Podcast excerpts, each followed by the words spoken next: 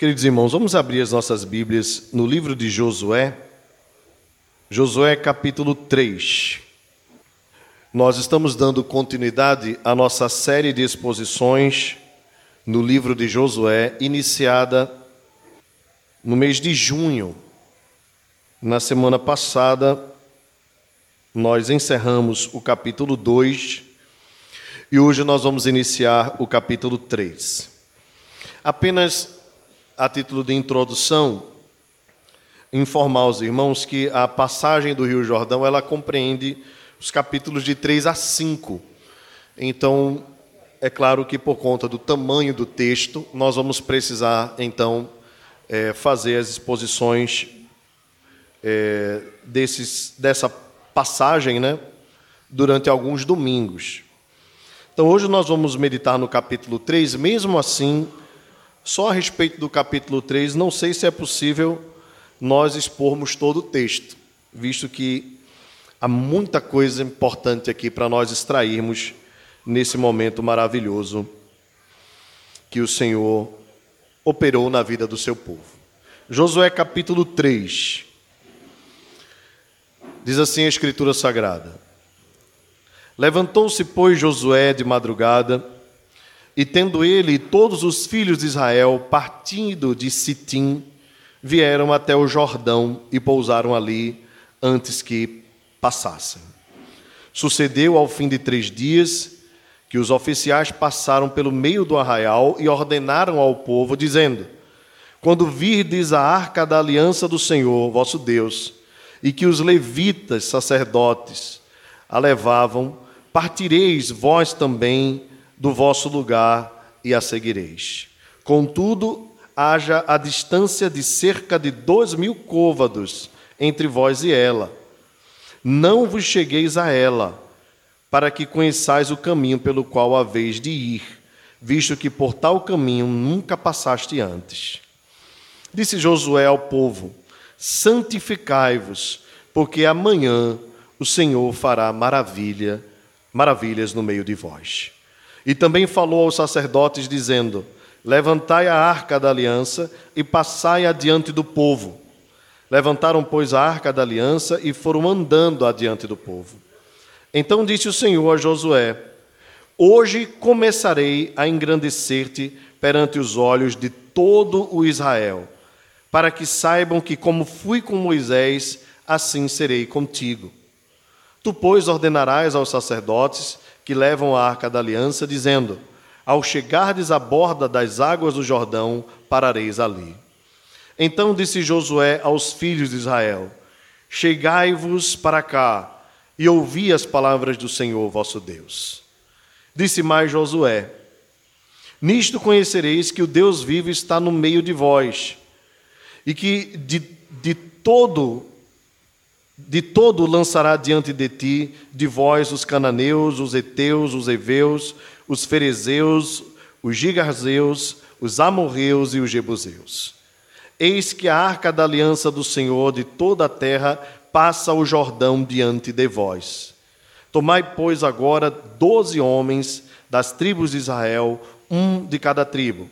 Porque há de acontecer que, assim que as plantas dos pés dos sacerdotes que levam a arca do Senhor, o Senhor de toda a terra, pousem nas águas do Jordão, serão elas cortadas, a saber, as que vêm de cima, e se amontoarão. Tendo partido o povo das suas tendas para passar o Jordão, levando os sacerdotes a arca da aliança diante do povo, e que quando os levavam a arca, chegaram até o Jordão, e os seus pés se molharam na borda das águas, porque o Jordão transbordava sobre todas as suas ribanceiras todos os dias da cega. Pararam-se as águas que vinham de cima, levantaram-se num montão muito longe da cidade de Adã, que fica ao lado de Sartã, e as que desciam ao mar de, da, da Arabá, que é o mar salgado, foram de todo cortadas então passou o povo de fronte de Jericó. Porém, os sacerdotes que levavam a arca da aliança do Senhor pararam firmes no meio do Jordão, e todo Israel passou a pé enxuto atravessando o Jordão. Até aqui, irmãos, a leitura da palavra de Deus para nossa edificação nesta noite. Queridos, vocês já devem ter chegado em algum momento da vida em que vocês disseram: venci. Em algum momento em que se criou muita expectativa. Talvez um ano todo que você estudou para passar no vestibular, ou quem sabe três anos ou quatro que você estudou para se formar na universidade, ou aquele concurso público que você se dedicou tanto tempo para ser aprovado e de repente o seu nome saiu na lista, ou quem sabe o dia que você conseguiu pagar todas as suas dívidas né, e viu o seu nome limpo no SPC e no Serasa, ou quem sabe aquele dia que depois de tanto lutar, você recebeu uma ligação dizendo que você estava empregado. Esses momentos são para nós momentos de muita celebração, de muita alegria. Como, por exemplo, um casal que há muito tempo espera ter um filho e, de repente, depois de muitas batalhas, a esposa engravida. Ou um casal que espera a adoção de uma criança e, de repente, é aprovado na lista e recebe a tão esperada bênção, a criança em seus braços. Bem, são tantas expectativas que eu poderia exemplificar aqui, e claro que guardadas as devidas proporções, nós podemos fazer a comparação com este momento aqui.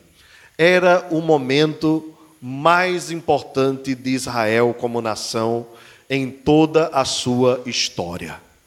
Isto porque Israel começou ali com Abraão, Deus chamando Abraão de Ur dos Caldeus, depois vem o seu filho Isaque, depois vem Jacó e os seus filhos, e logo depois nós vemos Jacó levando para acompanhar José todos os seus descendentes para a terra de Gósen, no Egito, onde eles passaram 400 anos e foram muito humilhados por um faraó que não conhecia José. Até quando Deus levantou Moisés para libertar o povo da terra do Egito e levá-los até a terra de Canaã, a terra prometida. E durante 40 anos Moisés conduzia o povo no deserto. E a grande expectativa do povo era de fato chegar à terra que Deus prometeu a Abraão, pois Deus tinha prometido a Abraão uma terra tirou de Ur dos Caldeus, dizendo: Sai da tua terra, da tua parentela, para uma terra que eu te mostrarei. Abraão creu mesmo sem ter visto a promessa, mas ele creu e foi. E agora, aquela promessa que foi feita a Abraão estava se cumprindo na vida do povo de Abraão, o povo de Deus a quem ele tinha prometido. Como diz então um dos versos do livro de Josué, como é também o título da nossa série, porque nenhuma das suas promessas falhou. As promessas de Deus não falham, não podem falhar. Todas elas se cumpriram e ainda há promessas de Deus que irão se cumprir na vida da igreja do Senhor. O que nós estamos vendo aqui é o momento do êxtase. Talvez aqui se nós pudéssemos comparar a, a um campeonato, né? nós estamos aí em ano de Copa do Mundo e está todo mundo na expectativa do Brasil ser hexacampeão. Né? É, eu sei também que há uma outra expectativa que foi dividida, né? Antigamente era só o futebol, mas também há uma expectativa na eleição, né? Quem é que vai ganhar? Quem é que vai ser presidente, governador? Enfim, muitas expectativas são criadas. E é natural que elas sejam criadas. E quando chega o momento da vitória, quando chega o momento da bênção, da celebração, nós olhamos para trás e vemos todo o cuidado de Deus. Como Deus conduziu todas as coisas, como Ele guiou todas as coisas, até que a Sua promessa tivesse, enfim, o cumprimento. Eu queria então, antes mesmo de fazer aplicações no texto, lembrar a você que a jornada do povo de Israel desde a saída do Egito, pelo deserto, até a Canaã, é uma, uma alegoria, por assim dizer, um lembrete, uma tipologia daquilo que nós estamos vivendo nos dias de hoje. Nós também estamos passando pelo deserto. Nós também estamos rumo à terra prometida. E talvez um, um exemplo maior e mais claro na literatura, sem dúvida, seja aquele que John Bunyan trouxe no seu livro clássico O Peregrino. O cristão que sai depois de ouvir a voz de Deus para chegar, enfim, fugir da ira vindoura, né? E chegar até a terra prometida, passando por vários percalços e muitos inimigos ao redor e muitas coisas para o distraírem. E ele, por fim, chega até a terra prometida, ao lugar que Deus havia prometido para ele. Nós somos, portanto, irmãos, como peregrinos, assim como John Bunyan exemplificou há quase 400 anos, cerca de 400 anos. Nós somos peregrinos, estamos numa jornada, estamos numa caminhada.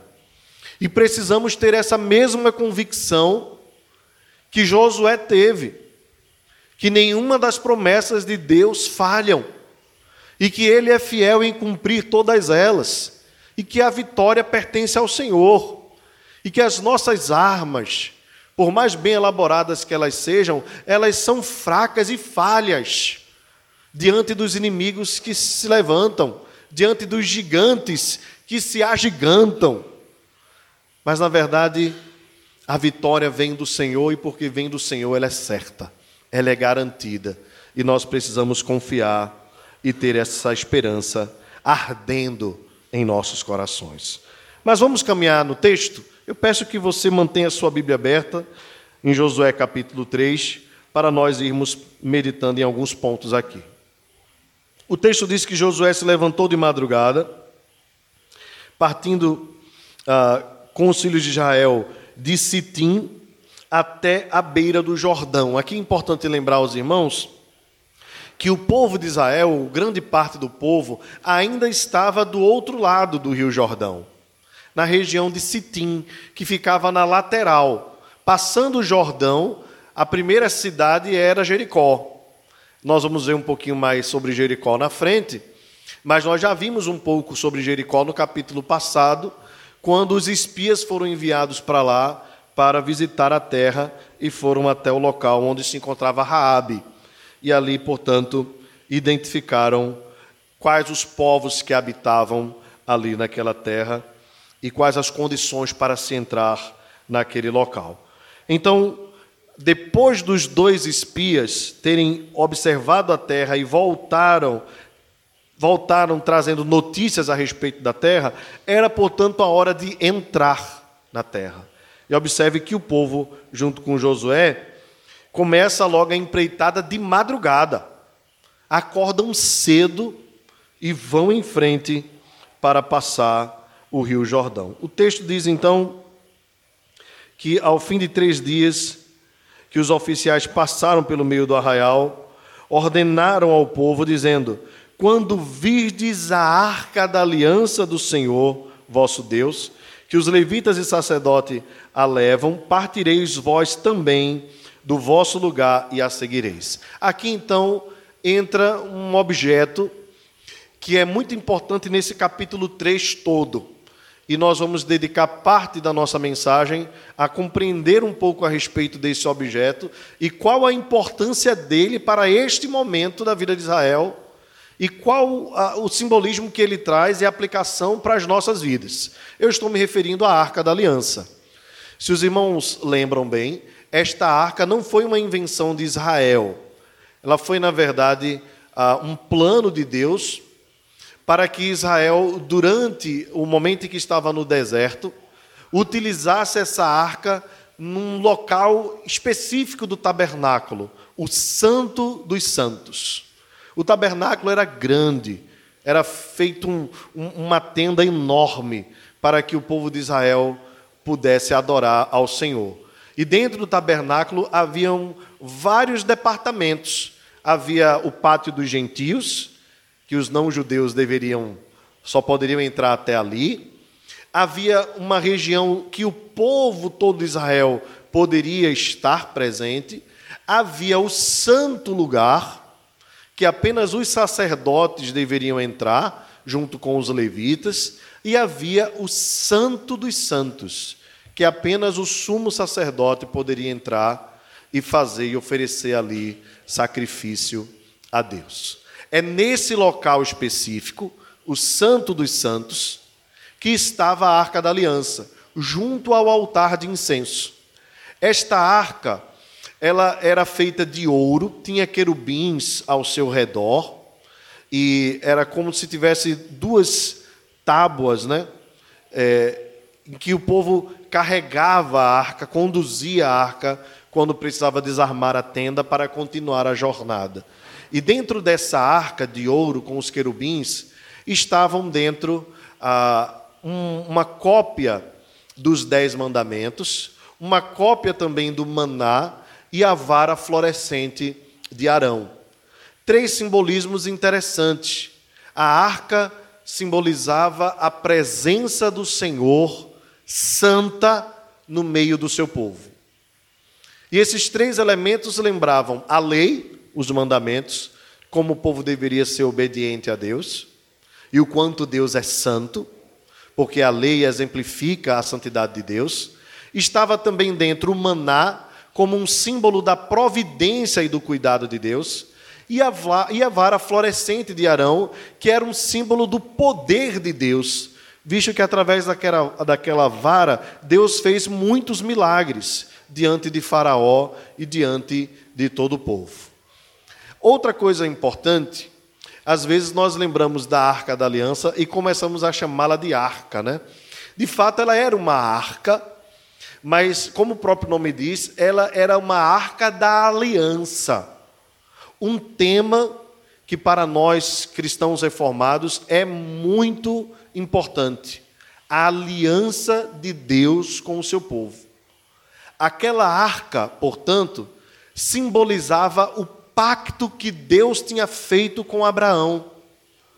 Deus disse para Abraão: Eu abençoarei os que te abençoarem, amaldiçoarei os que te amaldiçoarem, e em ti serão benditas todas as famílias da terra.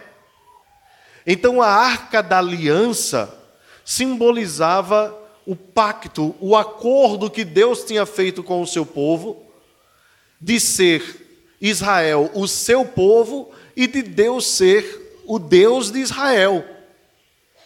Uma aliança indestrutível, uma aliança que não poderia ser quebrada. Embora o povo de Deus quebrasse várias vezes com seus pecados, Deus sempre foi fiel ao pacto, Deus sempre foi fiel à aliança. Então aquela arca simbolizava o Deus que prometeu a Abraão, o Deus que prometeu a Isaac e o Deus que prometeu a Jacó estará conosco sempre, estará presente nas nossas vidas. Por isso que Deus ordena, por meio de Josué e por meio dos sacerdotes, que a arca da aliança fosse conduzida à frente do povo, adiante do povo, de tal sorte que não seria Israel que iria entrar na terra prometida com a cara e com a coragem. Na verdade, era Deus que ia à frente, abrindo as portas, abrindo os caminhos, operando os milagres, fazendo maravilhas para que o povo de Israel e todos os povos soubessem que ao Senhor pertence a terra e tudo que nela há, que Ele é Deus em cima e embaixo. Lembra do depoimento de Raabe? Ele é Deus em cima e é Deus embaixo. Ele é dono de todas as coisas. Tudo que há pertence a Ele. O texto diz mais no verso 4: a arca da aliança iria à frente com os levitas e com os sacerdotes, contudo, haja distância de cerca de dois mil côvados entre vós e ela.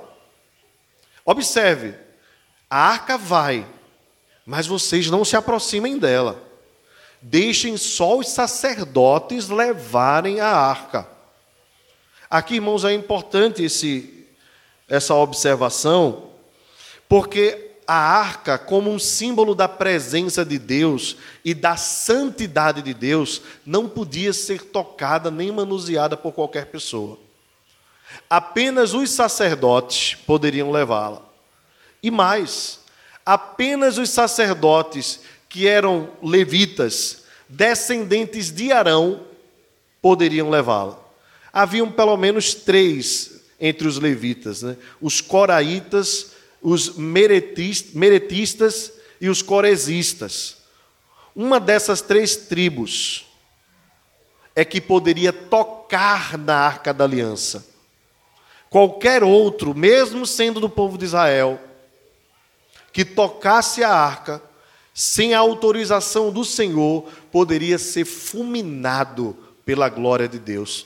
Tamanha era a santidade de Deus administrada naquele objeto que ele assim operou. Há um caso na Bíblia, irmãos, lá no livro das Crônicas, que é emblemático. O texto diz que o povo estava voltando com a arca da aliança da casa do rei Dagon, né, dos filisteus. Depois de já ter, a arca já ter vencido na casa do rei Dagon. Agora a arca está voltando. E colocaram a arca da aliança do Senhor para ser carregada num carro de boi. E por alguma falha, a, o carro, a carruagem, né, a carroça, bate numa pedra e a arca da aliança vai cair no chão. A Bíblia conta que um judeu zeloso, chamado Uzá, tenta livrar a arca de cair do chão. E quando ele pega na arca, ele simplesmente some. Ele foi fulminado pela glória de Deus. Isso nos impressiona, porque a ordem era: não pode tocar na arca a não ser tal tribo e tal povo da tribo de Levi. Uzá estava bem intencionado, ele queria que a arca não caísse, mas a ordem de Deus é maior do que as nossas melhores intenções. E ele foi fulminado pela glória de Deus. Nos impressiona isso. Portanto, a ordem aqui é muito clara. Vocês vão, mas não se aproximem da arca, para evitar que alguém tocando nela viesse a ser fulminado pela glória de Deus. Irmãos, o que é que isso traz para nós? de, de, de aplicação que eu creio que é importante. Em primeiro lugar, ah, é que Deus está presente com o seu povo e que Deus quer permanecer presente no meio do seu povo.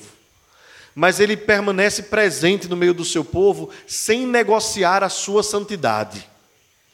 E talvez esse seja um dos pontos mais importantes para nós entendermos a respeito da doutrina da santificação na nossa jornada até a terra prometida é que Ele operou em nossas vidas a justificação pela fé, ou seja, quando nós cremos, nós fomos justificados por meio da graça de Deus, e que Ele continua operando nas nossas vidas nesse processo que nós chamamos de santificação. E à medida que nós caminhamos com Deus, nós vamos nos tornando mais parecidos com Jesus. Mas Deus, mesmo sendo amoroso, e mesmo sendo misericordioso, ele não abre mão da sua santidade. A Bíblia diz que sem santificação ninguém verá a Deus. Que é necessário que nós entendamos que Ele é amor, mas que Ele também é justiça. Que Ele é misericordioso, é verdade. O fato de nós estarmos aqui é a prova disso, porque as Suas misericórdias não têm fim, renovam-se cada manhã mas que Deus também é santo e que Ele não abre mão de um milímetro da sua santidade para encaixar a nossa, a, a, nossa mente, aquilo que nós achamos que é melhor. Deus não se molda a nós, irmãos. Nós é que precisamos nos moldar a Ele. Deus é santo. O que é pecado é pecado. Deus não abre mão Deus não é politicamente correto. Deus não vai se moldando dependendo do ambiente onde ele está. Ele continua sendo santo, santo e santo. E continuará sendo santo, santo e santo. E se nós queremos caminhar junto a Deus, com o fim de chegarmos até a terra prometida, nós precisamos nos santificar também. E precisamos caminhar perto dele. E saber que ele não compactua com os nossos pecados. E que ele não abre mão dos seus valores, dos seus preceitos, dos seus princípios, dos seus absolutos, um milímetro sequer para tentar agradar nem a nós, nem a ninguém. Ele é santo, santo e santo. O que é errado é errado, o que é certo é certo. O que é bom é bom, o que é ruim é ruim. Deus não é homem para que minta, nem filho do homem para que se arrependa. Nós precisamos entender isso. Observe então, continuando, né, que por conta destas questões, Deus ordena, né, orienta Josué a ordenar o povo. Observe o verso 5. Disse Josué ao povo: Santificai-vos, porque amanhã o Senhor fará maravilhas no meio de vós. Vamos ler todos juntos esse texto? Santificai-vos, porque amanhã o Senhor fará maravilhas no meio de vós. Amém. Irmãos, por que esta palavra é tão importante? Eu sei que geralmente as pessoas gostam mais dessa parte final do texto, né? Fará maravilhas no meio de vós. E às vezes se esquece do santificai-vos. A ênfase aqui é no santificai-vos. A ênfase do texto não é no fará maravilhas. O fará maravilhas é consequência. Tem a ver com Deus. O mais importante aqui no texto é o imperativo. Santificai-vos, é uma ordem. Consagrai-vos. Consagrai-vos. Por que isso era tão importante, irmãos? Porque eles estavam diante do momento mais importante de suas vidas, mais célebre de suas vidas, entrando na terra prometida, um, um momento em que os seus pais almejaram os seus pais anelaram entrar naquela terra e, e muitos deles não viram seus pais entrando. Eles iriam entrar na terra prometida. Vocês devem lembrar que daquele povo todo de coração endurecido, apenas Josué e Caleb se livrou, né? De não cair na ira de Deus. Então, aqueles jovens todos estavam ali curtindo um momento que eles anelavam, mas que era mais do que um momento deles, era um momento dos seus pais. E mais do que dos seus pais, dos seus ah, descendentes, né, antecessores. Visto que a promessa foi feita a Abraão. Então é, é, é meio que você, de alguma forma, colher né, ou vivenciar um momento que durante anos as pessoas anelaram. Aqui nós podemos falar de séculos, né? Visto que o povo passou 400 anos no deserto, no, no Egito e mais 40 anos no deserto. Então eles anelaram durante muito tempo. Então não há ordem mais pertinente do que essa. Não há ordem mais relevante do que essa para esse momento especial. Santifiquem-se, consagrem-se, porque Deus vai operar coisas maravilhosas no meio de vocês. E a que coisas maravilhosas aqui o, o autor está se referindo, Josué, né? a passagem do Rio Jordão a pé enxuto. Se você observar comigo aqui, os, os versos depois que nós já lemos, era o momento em que o Rio Jordão estava mais cheio. Interessante porque o capítulo 3 traz em detalhes isso, né? essas coisas. Observem é, é, aqui comigo, no, no, no, verso 8, né, ele diz assim: Ao chegares à borda das águas do Jordão, parareis ali. E aí vem um pouquinho mais na frente, né? Falar mais uma vez das águas no verso no verso 13. O Senhor de toda a terra pousem nas águas do Jordão, serão elas cortadas. Então, olha, é, dando a expectativa, né, do que vai acontecer. E aqui no verso 15, o texto diz assim: E quando os que levavam a arca chegaram até o Jordão, e os seus pés se molharam na borda das águas, e aí vem a, a, o detalhe histórico, porque o Jordão transbordava sobre todas as suas ribanceiras. E aqui que a alta crítica cai, né? Que alguns vão dizer assim: ah, eles passaram pelo Rio Jordão porque era o momento em que a maré estava baixa. O detalhe histórico aqui diz o contrário. Diz que as águas estavam ah, inundando tudo, transbordando tudo, todas as ribanceiras, todos os dias da cega. Pararam-se as águas que vinham de cima, levantaram-se num montão, muito longe da cidade de Adã, que fica ao outro lado de Sartã, e as que desciam do mar de Arabá, que é o mar salgado, foram de todas cortadas. Então o povo passou de fronte de Jericó. Porém, os sacerdotes que levavam a arca da aliança do Senhor pararam firmes no meio do Jordão. Observe, os homens pararam no meio do rio. Mais uma vez, Deus operando uma maravilha. As águas formaram como paredões em um lugar em que os homens seriam afogados, semelhante ao que aconteceu no Mar Vermelho, os sacerdotes pararam no meio e Israel passou a pé enxuto, atravessando o Jordão. Louvado seja o nome do Senhor. Por isso, irmãos, tão importante esta mensagem de Josué no início do verso 5: Santificai-vos porque amanhã o Senhor fará maravilhas no meio de vós.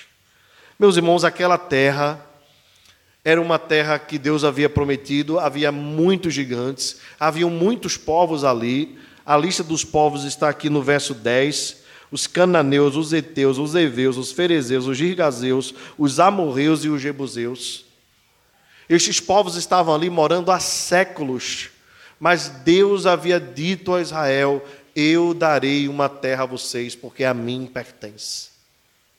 E nesse momento tão crucial, nesse momento tão importante, tão emblemático, a ordem de Deus para o povo é: santificai-vos, porque eu farei maravilhas no meio de vocês.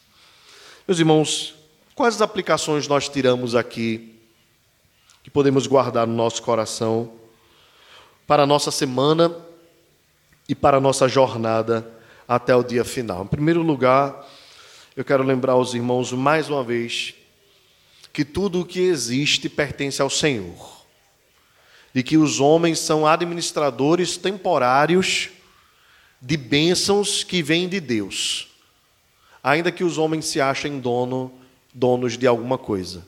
Nós mesmos não somos donos de nada nem aquilo que está no nosso nome é nosso. Tudo pertence a Deus. Nu nós viemos do ventre da nossa mãe, nu, nu saímos do ventre da nossa mãe, nu voltaremos. Tudo pertence a Deus. O homem não traz nada e não leva nada. E todas as coisas pertencem ao Senhor. A Bíblia diz assim: Senhor, tu tens sido nosso refúgio de geração em geração. Né? Antes que a terra se formasse, Tu és Deus. Então tudo pertence a Ele. E embora aqui o texto possa até nos assustar, né? Israel chegando num local, já tinha gente lá habitando, eles vão ter que matar todos aqueles povos. Não se assuste. Até a vida daqueles que seriam mortos também pertence a Deus. Deus é o dono de todas as coisas. Ele não é só o dono da terra, ele é o dono das nossas vidas. É Ele quem dá vida, é Ele quem tira. Lembra que foi Jó que fez essa oração? O Senhor Deus deu, o Senhor Deus tomou, bendito seja o nome do Senhor. Ele é o Deus de tudo. A nossa vida foi escrita, os dias foram escritos e determinados por Ele. É Ele quem dá o fôlego de vida e é Ele quem tira. É Ele quem dá de comer aos leãozinhos, né? Se, se o Senhor não der, eles não comem porque todos esperam no Senhor. Então tudo pertence a Deus. E quando Deus diz assim, é meu e eu estou dando ao meu povo, é porque Deus está sendo gracioso com o seu povo. Não é que o povo merece, é porque Deus é cheio de graça, é cheio de misericórdia, e o seu favor inunda as nossas vidas. Agora, cabe a nós sabermos administrar bem aquilo que Deus nos dá. Não é verdade? Nós precisamos ter esse cuidado. E tudo que está nas nossas mãos, sejam bens materiais, ou aqueles que Deus colocou sobre os nossos cuidados, pertencem a Deus e nós administramos. Somos mordomos de Deus, cuidando daquilo que Ele nos dá. A sua casa foi através do seu esforço, glória a Deus, mas foi Deus que lhe deu força. Pertence a Deus. Administre com todo zelo, pois pertence a Deus. Mas não faça dela o seu coração, pois um dia você não mais habitará nela. Você habitará numa casa que Deus prometeu para nós. Na casa de meu pai, disse o Senhor Jesus, há muitas moradas. O seu filho foi Deus quem lhe deu, mas é uma bênção temporária, pois eles pertencem, na verdade, ao Senhor. Consagre seus filhos ao Senhor. Consagre tudo que você tem ao Senhor, pois tudo pertence ao Senhor. E pergunte sempre ao Senhor: Senhor, eu tenho sido um bom mordomo? Eu tenho sido um bom administrador daquilo que tu tem me dado? examine o seu coração, se você está administrando bem o seu casamento, seus filhos, os seus bens, o seu tempo, os seus recursos, o seu corpo, sua alma. Uma outra aplicação importante, irmãos, é a necessidade, guarde isso aí no seu coração, da presença de Deus conosco na jornada. Vejam, eles mandam os espias. Os espias vão lá, olham a terra. Eles poderiam então voltar-se e, armarem uma estratégia, né? Bem, a estratégia do povo é mandar a arca da aliança na frente. Você nunca vai ver na história dos povos antigos uma estratégia de guerra como essa. É bem provável que os homens, quando viram essa estratégia, disseram assim: o povo deve ser meio maluco. Porque eles vinham com espadas, com lanças, com arcos, com flechas. Eles vinham gritando, tentando destruir outro povo. Aí vai o povo de Israel com a arca da aliança e os sacerdotes na frente. Quem é que você bota na frente para uma batalha? Você bota a infantaria, né? Os melhores soldados, né? os mais bem preparados, os dispostos a morrer. Aí você pega e manda o sacerdote Quer dizer, manda logo o pastor, né? O gordinho, mas é só brincando, né? Os sacerdotes que. Ah, vejam, o povo todo, um, pensa aqui comigo, tá? Eu não estou fazendo uma defesa dos gordinhos, não. Mas o povo todo trabalhava com a terra. Então o povo tinha hábito de pegar enxada, de pegar a pá, de plantar. Né? E você já viu como é o agricultor, né? Dificilmente você vai encontrar um agricultor gordinho, né? Que ele trabalha muito com as mãos, né? Mas o sacerdote, né, que ficava ali lendo a escritura para o povo, é provável que os sacerdotes fossem mais cheinhos, né? Aí você pega para a guerra e manda logo os gordinhos na frente, é brincadeira, né? Então essa é uma estratégia meio esquisita, né? Isso aqui, irmãos, não é um, um, uma mensagem pedindo que na guerra vocês não me mandem primeiro, não, tá certo? É só, é só um detalhe que o texto nos traz, né? Mas voltando, voltando à, à questão prática, né? O povo faz o contrário. E, e, a, gente vai, a gente já sabe, né? Quando o povo chega em Jericó, ao invés deles entrarem com arco e com lança, eles chegam cantando e louvando a Deus. Então, o que é que isso traz para nós como aplicação, irmãos? É que o, o mais importante nas batalhas, no momento em que nós estamos prestes a atravessar o Jordão, não são as estratégias que nós montamos, o mais importante de tudo é nós termos a presença do Senhor conosco. Se Deus estiver conosco, o resto tudo é menos importante. Se Deus estiver presente, não importa, não importa o tamanho do Jordão, não importa se as águas parecem querer nos submergir, nos afogar. O que importa é que Deus está conosco. E se o Senhor está conosco, nós somos mais do que vencedores. Nós vamos chegar à terra prometida. Se Deus está conosco, nós vamos avançar. Nós vamos passar o Jordão. E aqui fazendo uma aplicação bem simbólica, né? Quantos Jordões, né? Há em nossas vidas que nós precisamos ter essa consciência de que não é a nossa força, nem é a nossa estratégia, nem é a nossa artimanha que vai nos garantir a vitória, mas é a presença do Senhor conosco. Agora, para que a presença do Senhor seja real nas nossas vidas, nós precisamos nos santificar. Sem santificação, irmãos, Deus não estará presente conosco. Nós precisamos fazer a nossa parte. Isso é o que nos cabe. Ainda temos o auxílio do Espírito Santo, que nos assiste nas nossas fraquezas, que nos auxilia nesse processo de santificação, porque sozinhos nós nem conseguiríamos nos santificar. Mas quem nos purifica é o Espírito Santo de Deus, é o próprio Cristo nas nossas vidas. Mas cabe a nós, irmãos, a responsabilidade e o compromisso de consagrarmos as nossas vidas a Deus. E para que nós nos consagremos a Deus, nós precisamos rejeitar o pecado. Nós precisamos lutar contra o pecado. Nós não podemos deixar as brechas se abrirem em nossos corações.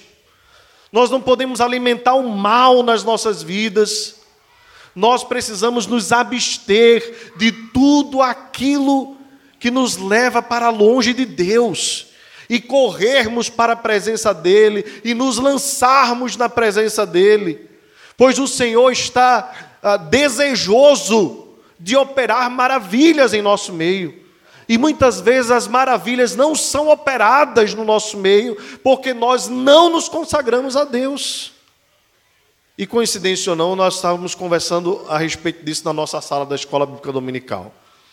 Estudando sobre batismo do Espírito Santo, eu comentei com os irmãos sobre uma outra realidade, visto que o batismo com o Espírito Santo nos é concedido na conversão, há uma bênção que Deus ainda tem para nós, que não é um outro batismo, mas é a plenitude do Espírito. A Bíblia nos garante que nós podemos ser cheios do Espírito e, na verdade, nos ordena que nós sejamos cheios do Espírito.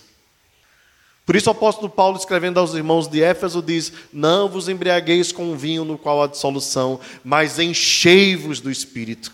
A plenitude do Espírito, irmãos, é uma promessa e uma bênção de Deus que nos é garantida se nós buscarmos, se nós consagrarmos mais tempo a Deus se nós nos dobrarmos mais diante do Senhor, se nós tivermos mais regularidade na leitura da palavra, na meditação da palavra, se nós tivermos mais regularidade na nossa vida de oração e mais profundidade na nossa comunhão com Deus, como nós cantamos no início do culto, leva-me a um nível mais profundo de intimidade contigo. Que esse seja o desejo do nosso coração. Há uma plenitude do Espírito Santo, uma vida cheia de Deus, que nos está reservada àqueles que procuram viver de acordo com os preceitos de Deus. A palavra de Deus diz: Marido, amai as vossas esposas como Cristo amou a igreja. Isso é ser cheio do Espírito Santo. Mulheres, sejam, sejam submissas aos seus maridos. Pais, criem os seus filhos no temor do Senhor. Filhos, obedecei aos vossos pais. Pois este é o primeiro mandamento com promessa, para que tenhais vida longa. Patrões, não escravizem seus, seus empregados. Empregados, trabalhem como se estivesse fazendo para o próprio Cristo e não apenas na frente do seu patrão. Ainda mais o apóstolo Paulo diz: falando entre vós com salmos, cuidando das conversações, louvando a Deus. Meus irmãos, é possível nós termos uma vida cheia do Espírito Santo de Deus. É possível nós nos consagrarmos a Deus e vermos o Senhor operando milagres em nossas vidas. É possível nos dias de hoje nós recebemos essa bênção, mas é necessário que nós tenhamos uma decisão no nosso coração de buscarmos isso todos os dias das nossas vidas, de disciplinarmos o nosso tempo, de remirmos o nosso tempo. Há muitas propostas que nos assediam constantemente que querem tirar a nossa atenção. São muitas opções de séries de TV, são muitas opções de filmes, de livros, de jogos, de programas de televisão, de conversas que de repente não tem tanto sentido, razão de ser. Há muita coisa que quer sufocar o nosso tempo com Deus, mas nós precisamos propor e decidir no nosso coração, nós, como Daniel, não vamos nos contaminar com o que nos está sendo disposto. Nós não vamos nos contaminar com o que está sendo nos oferecido. Mas nós vamos nos consagrar a Deus. E a Bíblia diz que Daniel, três vezes ao dia, se voltava para Jerusalém, como quem lembrava da promessa de Deus e buscava ao Senhor não se contaminando com o que estava sendo proposto a ele. As redes sociais, irmãos, têm nos feito perder muito tempo. WhatsApp, Instagram, Facebook, Twitter. A gente quer ver um vídeo, aí aparece não sei quantos outros para nos seduzir. Você já viu até para ver um filme? A gente bota lá no Netflix, você fica procurando, procurando, passa meia hora procurando, não acha nenhum. Já perdeu meia hora. Aí quando a gente vai ler a Bíblia, cinco minutos a gente cansa. Aí quando a gente vai orar, depois de cinco minutos a nossa mente está voando pelas asas do vento. Com um amigo, a gente conversa uma hora. Com o Senhor, cinco minutos já nos deixa enfadados. É por isso, irmãos, que Deus retém muitas vezes as suas maravilhas sobre as nossas vidas. Porque Ele requer de nós consagração na jornada. Ele requer de nós santificação, consagração de tempo, de vida, dos membros do corpo, da mente, do coração. Ou nós somos dele por inteiro, ou nós pertencemos a nós mesmos. Mas se eu e você somos povo de Deus, propriedade de Deus, a palavra que Deus disse por meio de Josué é a mesma que serve para o nosso coração na jornada até o final. Santificai-vos, porque amanhã farei maravilhas no meio de vós. A maior de todas ele já operou. Por isso a canção, o hino diz assim: No céu, na terra, que maravilha que maravilhas vai operando o poder do Senhor. Mas o seu amor aos homens perdidos das maravilhas é sempre a maior. Então, a maior de todas as maravilhas, ele já operou quando alcançou o nosso coração. Quando nos tirou o coração de pedra e nos deu um coração de carne. Mas juntamente com esta, Deus tem muito mais bênçãos para nos dar. Mas ele quer que nós nos santifiquemos. Por isso o apóstolo Paulo diz assim: aquele que nos entregou o seu próprio filho, não nos dará juntamente com ele todas as coisas? Pedi e não recebeis, porque pedis mal. Ao mesmo tempo a Escritura diz: Pedi, dá-se-vos-á. Buscai e achareis. Batei e abri-se-vos-á. Que maravilha, que milagre você espera que Deus opere na sua vida. Se você crê que o nosso Deus é o mesmo Deus, consagre-se a Ele, busque, porque Ele é galardoador daqueles que o buscam. E você pode perguntar por que muitas vezes as bênçãos de Deus não vêm sobre mim? E eu pergunto, como tem sido sua vida de consagração a Deus? Porque até quando nós nos consagramos, nós descobrimos que às vezes a vontade nossa não é a melhor e que a melhor é a vontade de Deus. Consagre-se a Deus, entregue-se a Ele, deixe ele ir adiante de você e certamente você chegará à terra prometida. Que Deus nos abençoe. Baixe a sua fronte, feche seus olhos.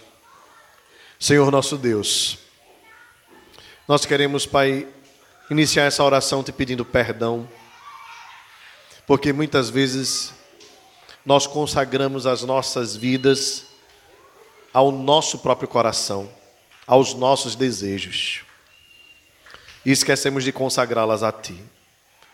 Te pedimos, Deus amado, ajuda-nos na jornada, vai adiante de nós. Ó Deus, também ajuda-nos na nossa santificação. Sonda-nos, ó Deus, conhece o nosso coração, prova-nos e conhece o nosso pensamento, e vê se há em nós algum caminho mau e guia-nos pelo caminho eterno.